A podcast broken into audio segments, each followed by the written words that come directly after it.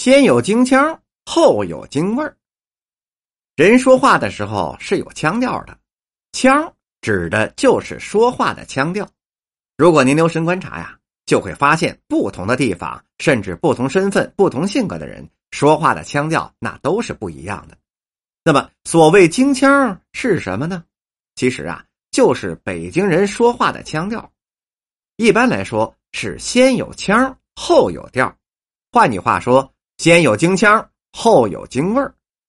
说话是什么腔很容易就能让人听出来。您看下面这几句话啊，哪里了？我们在一起好好开心哦。你把我那个包包拿过来好不好啦？你今天帮了我那么大的忙，我要谢谢你了。那好呀，我们下车好不好啊？你把我妈妈也叫下车呀。不用我说，您也能听出来了。这是香港或者是广东他们的普通话，这就是所谓的港台腔。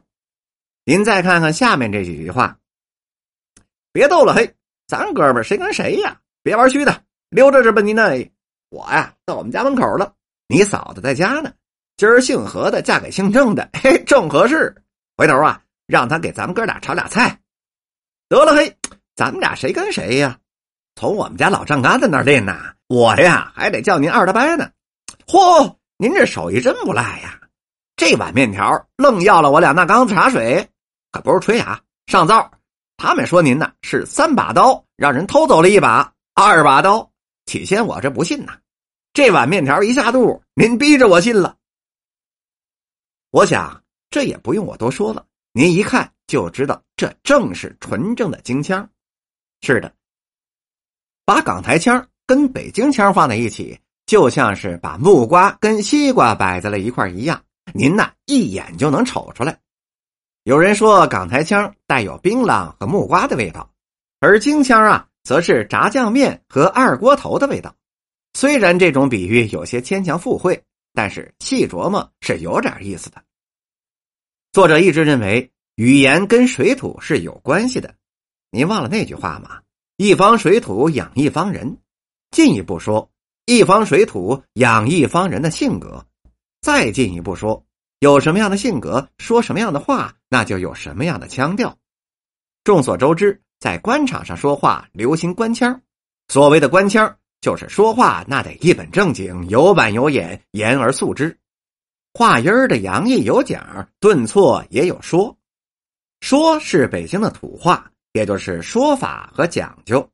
话的尾音那是得拉长喽，比如说这句话吧，同志们，我是代表什么什么首长来看望大家的，大家辛苦啦。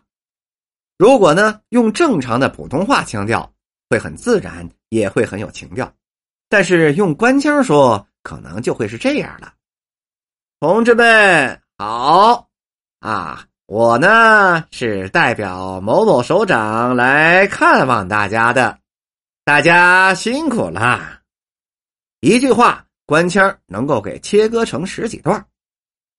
记得作者在工厂时，有位厂领导就是有点资历的老革命，没念过多少书，字啊是识的不多，但是上台讲话特喜欢用官腔，所以经常是闹笑话。有一次，他上台念作者写给他的讲稿，讲稿里面就引用了一段毛主席的语录。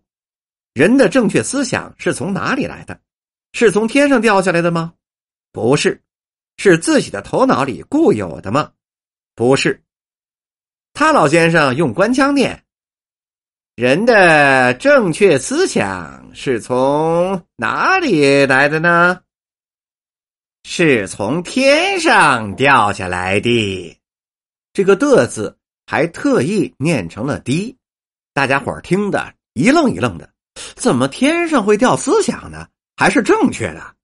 这话是毛主席说的吗？正当大伙疑惑的时候，台上这位一翻篇突然大声的说道：“哦，还有一个妈呢！”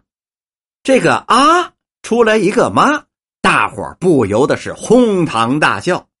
其实啊，笔者知道他眼神不好，特意是把字写的很大，没想到。他老人家上台用官腔这么一念，闹出了笑话了。官腔在官面上那是不以为然的，因为平时都已经习惯了，尤其是在台上讲话。但是在日常生活当中啊，特别是上级对下级、官员对一般的老百姓说话时，要忌讳用官腔。